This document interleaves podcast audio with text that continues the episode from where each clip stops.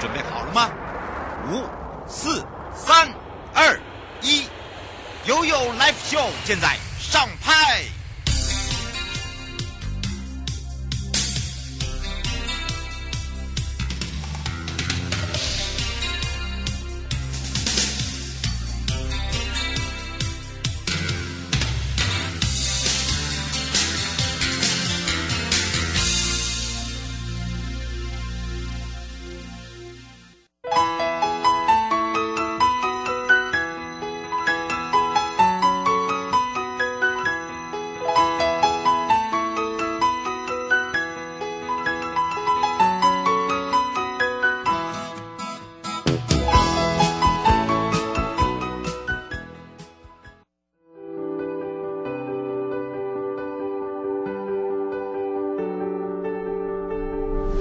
情的起点都是最美的瞬间。什么跌的你的今天，落寞。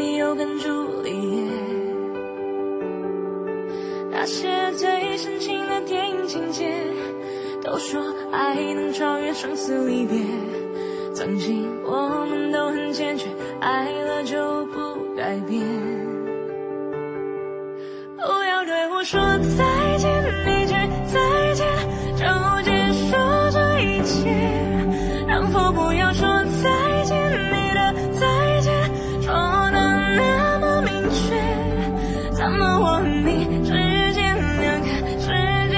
再也没有交接如果告别能不能再见我们的照片记录幸福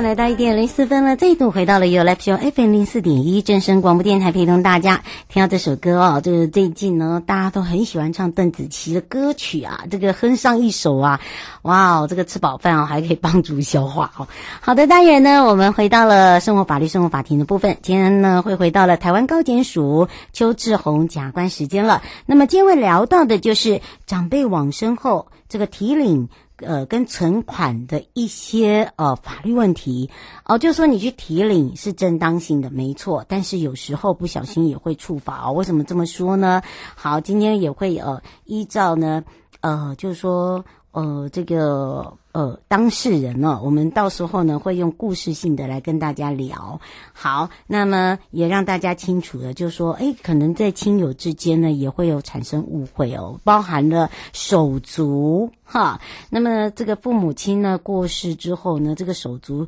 啊就觉得你怎么去提你妈妈的钱啊，或爸爸的钱啊，然后就变成是，诶，他去告他构成了所谓的伪造文书啦，或者是侵占啦，或诈欺等等。其实真的。啊，包含了这样的一个关系的存在哦，然后演变出来互告，其实是一个非常让大家嗯难过的事情啦。好，待会来跟大家聊聊。好，我们进入了悠悠诊疗室，今天来跟大家聊到的就是惊悚社会的一些案件哦。最近呢，真的非常的多。那么临床心理师工会呢，那么也从这个呃。案件里面哦，这个提出了一些让我们的民众跟听众朋友可以做一些参考的。那么，其实我们做任何事情哦，你会发现很多都是叫做家庭论，呃，其实基本上还是要回归到家庭，好，治本着手。那当然呢，呃，引领这些呃如何。不管是在监所的同学也好，或者是呃，在我们一般社会上的哦，不管是大朋友小朋友也好，碰到的任何的事情的时候，如果你有碰到的专业心理师人员，真的是非常的重要哦。就是说，他怎么样来去让你呢，呃，可以引导你说出来之外。还可以去协助你。那么，呃，刚刚讲到这个社会案件，除了很多人都会谴责这个加害者之外，还会讨论这个刑责是不是太轻啊，或太重。那么，当然，我们说刚刚为什么会讲到这个家庭这两个字？家庭是最早最大影响一个人的场所。好，就从妈妈的肚子生下来，然后你就会在这个家庭生活。那么小朋友呢，就会透过父母的互动来去认识我们现在的社会，呃，或者是现在的世界，认知这个世界，去探索啊、整个人际情感的表达。所以要改善社会现象，要从家庭做起。那么建立呢健全的家庭功能跟价值，以及建构友善家庭环境，这才是治本的方式。台北市临床心理师公会呢，啊、也讲到这个社会变迁的快速带来很多人不安。那么，但是谈起了这些议题的时候，往往就会围绕在啊、呃，问这个责呃问责这个制度啊。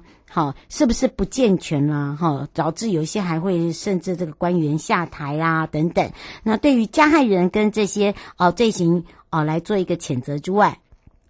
对这个判刑结果也是议论纷纷。那么，作为治本预防性的作为，相关的一些呃这个呃论述，这样的声音反而就被盖掉了。哈，不是没有讨论，而是被盖掉了。那么，呃，治本跟预防呢，它存在家庭功能里面，怎么去发挥它？怎么让大家了解这个家庭的价值观？好，社会要重视的就是健全家庭功能跟价值，还有就是建构友善家庭。这个呢，提了三点呼吁哦。第一个就是各级政府除了金钱补贴政策，或者是设置各种托育机构来取代有家庭功能之外，更重要的就是赋能家庭哦，提供简单讲清楚、明确、容易取得的一些多元管道，好，来协助这些家庭功能的发挥。如此一来呢，才能够完善的国家社会跟健全的政策。来去照顾到我们的人民。第二个就呼吁我们的企业员工呢，是很重要的资产，每位员工呢都是背负他自己本身家庭的责任，照顾好员工的家庭需求，适时的提出协助，譬如说医疗啦、财务啦、法律啦、心理啦、家庭照顾者啊、等等，让我们的员工呢没有后顾之忧，在职场上才有办法发挥他所长。那么另外呢，第三点就要请我们家庭中的每一位成员去重新正视你的在家庭的重要性，好，好好的陪伴你的家人一起成长，一起学习，一起共好。哦，在需要临床心理师专业的服务的时候，我们也是这个社会的家庭跟个人的后盾啊，对不对？不是因为说哦，我们今天呃担任哪一些的职务等等，那么呃，其实你会发现哦，呃，最近呢，在台北市临床心理。是公会里面，他还做了一个还不错，我觉得大家可以去看一个纪录片，叫《人我之间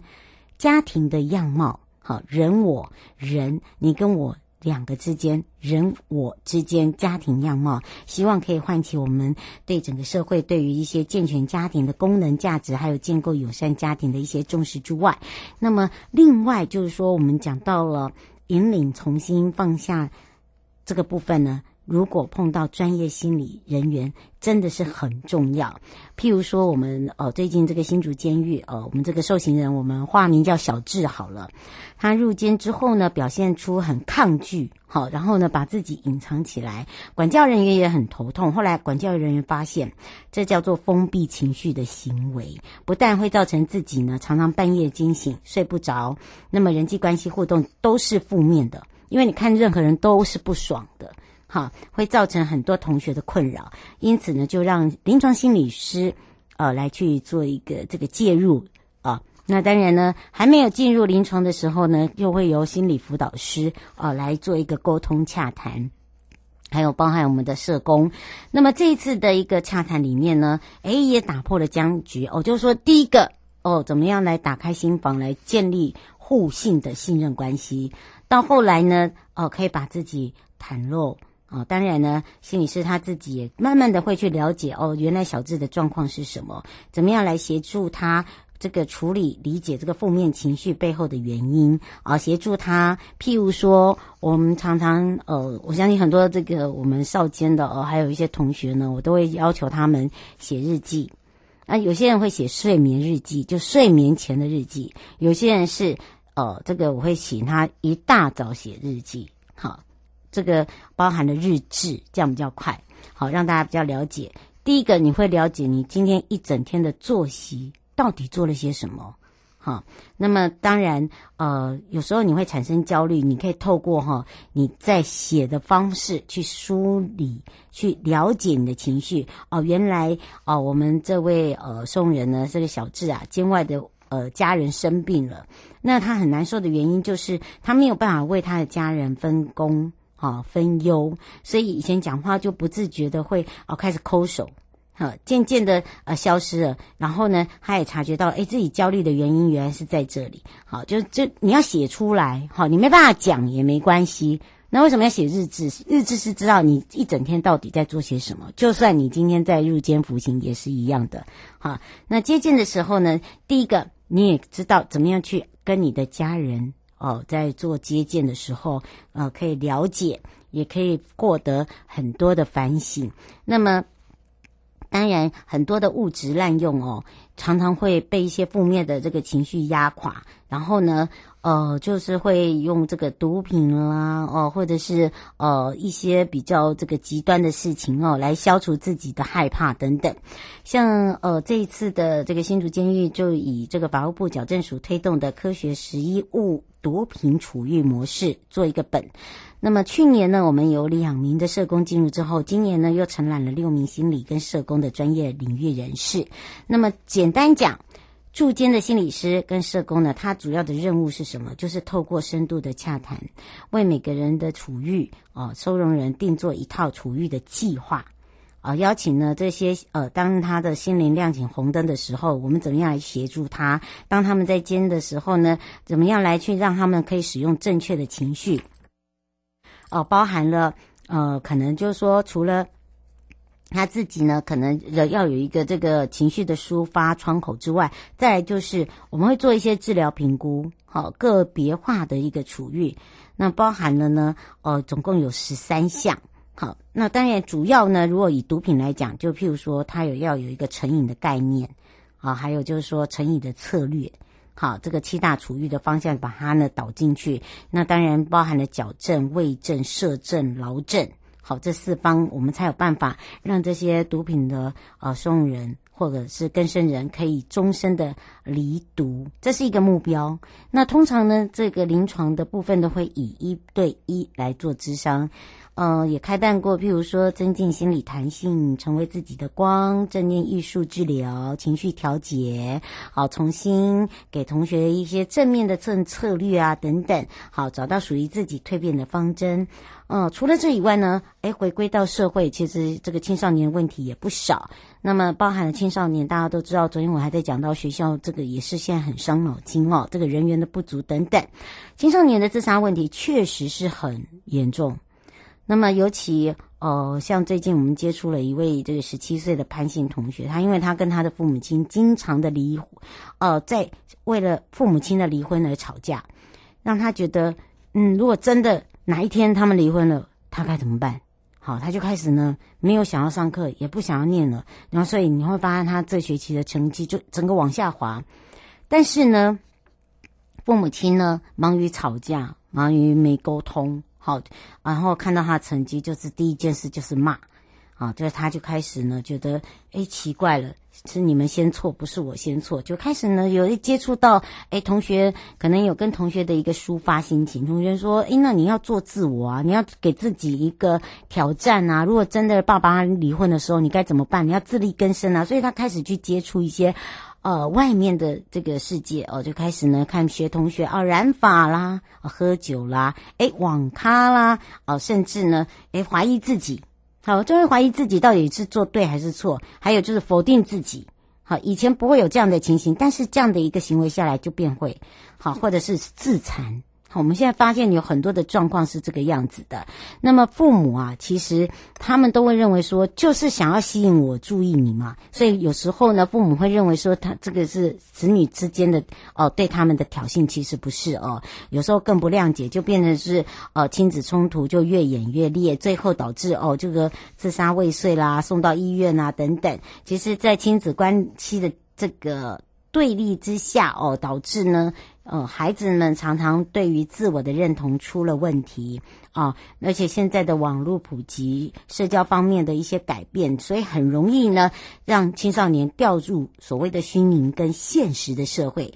啊，有时候会混淆。那有时候呢，又又又会恢复正常，就是说，在什么样的一个情况之下呢，他又会跳脱等等，所以基本上就是说，在关注跟认同跟他的极端行为，你要做一个平衡。好，第一个呢，建议哦，我们有青春期的父母亲，透过陪伴的方式鼓励表达，好，不是叫你 say say 两毛哈，要有让孩子觉得他有被尊重感。第二个就是尊重他的隐私。好，不要说啊，我关心你，所以我要偷看你的东西，并不是这样哦。要让他主动跟你讨论，让你看，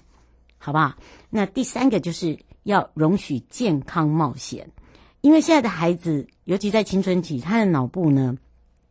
他会有很多的自我意识，因为他看到的世界太多，不管透过网络、透过同学哦、学校，他都会发现。好，那另外一个就不要直接批判。最后呢，提醒注意力下降、沉迷电脑、日夜颠倒呃的朋友，一定要提早了解孩子的状况，及早早期就医才是一个妙方。马上回到了台湾高检署时间喽。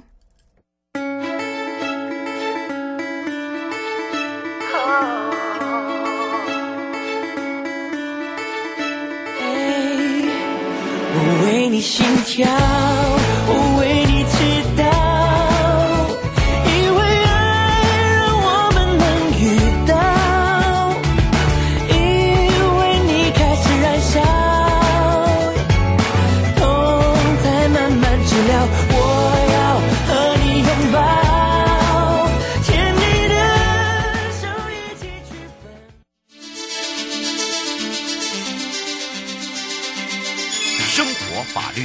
Go Go Go！你我生活的好伙伴，我是你的好朋友哦。我是你的好朋友瑶瑶，再度回到了 U Live Show FM 零四点一正声广播电台，陪同大家。那么我们也预告了要带大家回到台湾高检署邱志宏检察官时间了。那么今天要聊到就是长辈往生后呢，哦提领了这个存款的法律问题。那么也预告过哦。那么针对了呢，为什么今天会聊到这个话题？我们也赶快来让全省各地的好朋友有任何的问题呢，来请教我们的检察官，也开放零二二三七一二九二零。先让检察官跟大家打个招呼，哈喽。Hello，主持人好，各位听众朋友，大家好，大家午安。是，那当然呢，我们今天会为什么会聊到这个部分呢？我在预告的时候有特别讲到，尤其是呃碰到这个亲友啦，甚至手足啊，都可能会发生在这样的一个身上，对不对？对，其实我们在法律诉讼案件里面常常看到，就是类似今天我们要讨论的主题，嗯，长辈往生之后呢，兄弟姐妹们就为了一些财产，大家撕破脸。那原本在长辈还在的时候，大家的感情就随着长辈往生之后，彼此之间就为了一些财产的针锋相对，甚至告到法院来。嗯，那有时候所谓清官难断家务事啊，这个亲友之间的这个财产纠纷哈。那反而更不好处理。是，喂，不，我我发现有一点哦，就是说，呃，是不是在这个事前的沟通？因为每个人都有每个人的说法，他可能说，哎，这个后来，呃，父母亲年长是我在养啊，哈，或者是呃，这个房租是我缴的啦。因为到法庭上面，真的就是每个人都有他的理由啦，对不对？对啊，其实，嗯，到法庭上，大家都会各自主张对自己有利的事项。但是，我想今天像今天要谈的这个主题，主要就是希望听众朋友就是说，大家呃自己的权利义务，法律上面我们的权利义务到哪里，彼此就是要呃有一定的呃了解跟掌握，才不会说哎、嗯、突然长辈呃一一下子往生了，那大家在忙碌过程中对于一些财产的处理就有了一些歧义的看法，大家沟通。在那时候可能沟通也不是很好的情况下，接下来就衍生很多纷争。有的我们在法院看到，有的审的诉讼十几年的这一种所在都有。那其实对呃每一个朋友来讲，他自己的生活来讲都是一个很大的负担。所以今天才会想要谈这个主题，来跟各位听众朋友分享这样一个法律上面问题要怎么解决哈，对不对？在哪里？嗯，是，当然，呃，大家都很不希望碰到这样的事情，可是真的碰到该怎么办？譬如说，我们刚才在预告讲到，哎，这个可能，呃，这个小明的妈妈因为高龄了，有三个子女，除了呢小明未婚之外，因为他自己跟妈妈一起住，可是呢哥哥姐姐都已经成家在中南部，那么后来妈妈一病不起之外，后来过世了，当然很多的费用都是由小明来支出，那么当然到最后被姐姐告，哎呀。这也是一个呃，想必他自己都没有料想到了。不过在这里就可以想到说，哎，这个为什么会被告哦？为什么这样子就有被成立这个所谓的被告的一个这个罪名？我们想请教。我我一般生活上的观念会觉得，这个小明他在妈妈过世之后，为了办后事，提拿着提款卡或拿着这个存折去提领存款来办理后事。嗯，我们会觉得他是很孝顺。是，但是。各位听众要注意，就是在法律上不是这么想的。为为什么？因为法律上一个民法叫做“人的权利义务是始于出生，终于死亡”。哦。那在这个长辈死亡之前呢，他纵使有授权这个小民呢，有去提款，然后来来办理这个相关的医疗费用。嗯。可是，在这个妈妈小明妈妈往生那个时刻起。其实继承事实就已经发生了，而且呢，小明妈妈的权利义务，她已经整个完全消失了，所以之前的授权已经不算了。所以之前小明妈妈纵使有授权小明去提领这个五十万元或提领更多的款项，在小明妈妈往生之后，整个都已经消失不算了。所以，呃，从小明妈妈往生起呢，小明就不能以妈妈的名义去提领。他邮局里面的存款也不能盖用妈妈的印章去提领款项，嗯，否则的话就会有法律上刑法所谓伪造文书、刑事伪造私文书的问题。嗯，刘小姐有一个问题想要请教检察官哦，她说如果是呃自己的这个爸爸，然后呢呃也是叫他去提领，因为已经过世了哦，这有一些费用都是爸爸叫去提领，而且都是有赖的这样的录音，难道这样子也要被告吗？呃，诚如我刚所说的，纵使之前有赖，甚至有人还很慎重的签下书面，但是我一直在强调，就是当死亡事实发生之后，整个他的授权就终止了，法律上他就没有权利再授权了。换个角度来讲，就是说当这个长辈往生之后呢，他这个财产呢，已经变成所有继承人共同共有的状态，所以任何人自己是不能以。呃，以别人名或自己的名去提领这一款，应该法律上就是说，这所有共同共有的这个共同的继承人一起出面去提领款项才是合法的。哦，就等于是变成说，他的子女直系的才有办法一起，对不对？是这样讲。对对对，就是所有的这个继承人，哦、但就是第一顺位的继承人，共同的继承人一起去办理提领存款的。手续才是合法的。嗯，是王先生想请教一下，如果是同性的话，他的另外一半呃往生的这个后来也是跟呃有他说他他现在上面写有发生了一个纠纷，就是跟他同他的另外一半的小孩子也是因为有金钱上面跟房子上面，那这个要怎么处理？呃，所谓的呃另外一半就他的配偶就对了。呃，他说没有结婚是同性的。呃，没有结婚是同性的，嗯，他写同性的，同性的应该就是呃，如果有登记那当然男男或女女啊，应该是这样的，应该是他是男的嘛，刘先生应该是男男了，对，对，如果有登记那当然就寻一样是配偶的这个，就我前面所讲的一样的方式来处理啊，嗯，那如果是呃没有登记的，那但是同居共财的这个家属，嗯，那呃当然就是如果去提领，那一定。一定也要注意到，说是不是有，比如说他的继承人有同意，嗯，所以也也不能擅自说，哎，这个我同居的这个伴侣呢，他之前有授权，嗯，那但是呢，死亡之后，我认为说，哎，我基于他之前的授权，我继续提领，那这样就是不合法的，嗯，还是要考虑到那个授权。那如果要提领，还是要呃尊重这个他的继承人所有继承人的意见，嗯，那可能就大家一起到。银行或邮局去办理提款的手续，那邮局或银行的承承办人大概会告知说：“哎，这个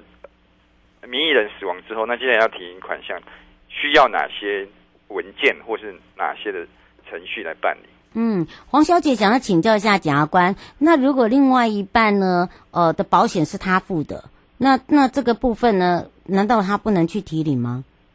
呃，法律上就看这个名义人是谁啊，因为你背后主张背后就是这个钱是谁付的，那这个都还要事实调查。但是名义上这个呃财产上的权利，比如存款的名义是 A 就是 A 的，嗯，那至于说你这个前面保险费谁付的，这个。呃，这恐怕主要是在于说，后续啊，假设又告诈欺又告侵占，那法官可能要认定说你有没有不法所有的犯意。可是，呃，他名义人是这个往生的这这一位先生小姐，那这样子你去使用在他死亡后使用他的印章，然后去提款，这样就已经会有伪造文书的问题。哇，所以你看看哦，又有伪造文书，又有侵占，又有诈欺，这个三罪现在是一罪一罚，哎，这样不是，呃，这个是让大家会觉得会不会罪太重啊？哦，呃，在法律上这个大概是中度型的罪啦，呃，一般来讲，法律上也许法院大概判会有一颗罚金的空间呢，但是我们觉得这是倒是其次，主要是说。呃，当事人之间为了这个诉讼要跑法院，然后兄弟姐妹之间又这样子啊，在法庭上见，然后就对簿公堂，这个感情啊，或者整个生活就受到很大的影响。嗯，是我们还是要提醒大家要特别的注意了，对不对？最后有没有特别提醒大家的地方。呃，另外就是说，呃，假设像我们今天讨论这个实例来看的话，嗯、呃，如果小明的这个兄姐他们要对小明追究。那当然，对小明兄姐来讲，我们也不能说他错，他也是行使他法律上的权利。所以，他如果要告小明说，哎，他有侵占、背信或者是这个诈欺等等财产上的犯罪的话，那要注意到说，他这个是属于告诉人罪，因为他是属于亲属间的财产犯罪。嗯、那既然是告诉人罪，就会有六个月的追诉权时效，所以也要在六个月里面呢，对这个小明提出告诉才是合法的，否则的话，法院。或检察署可能会认定这个告诉是不合法的。嗯，是。不过因为这个时间的关系，我们要下次空中见喽。谢谢，谢谢主持人，谢谢各位听众朋友。拜拜，拜拜。各位亲爱的朋友，离开的时候别忘了您随身携带的物品。台湾台北地方法院检察署关心您。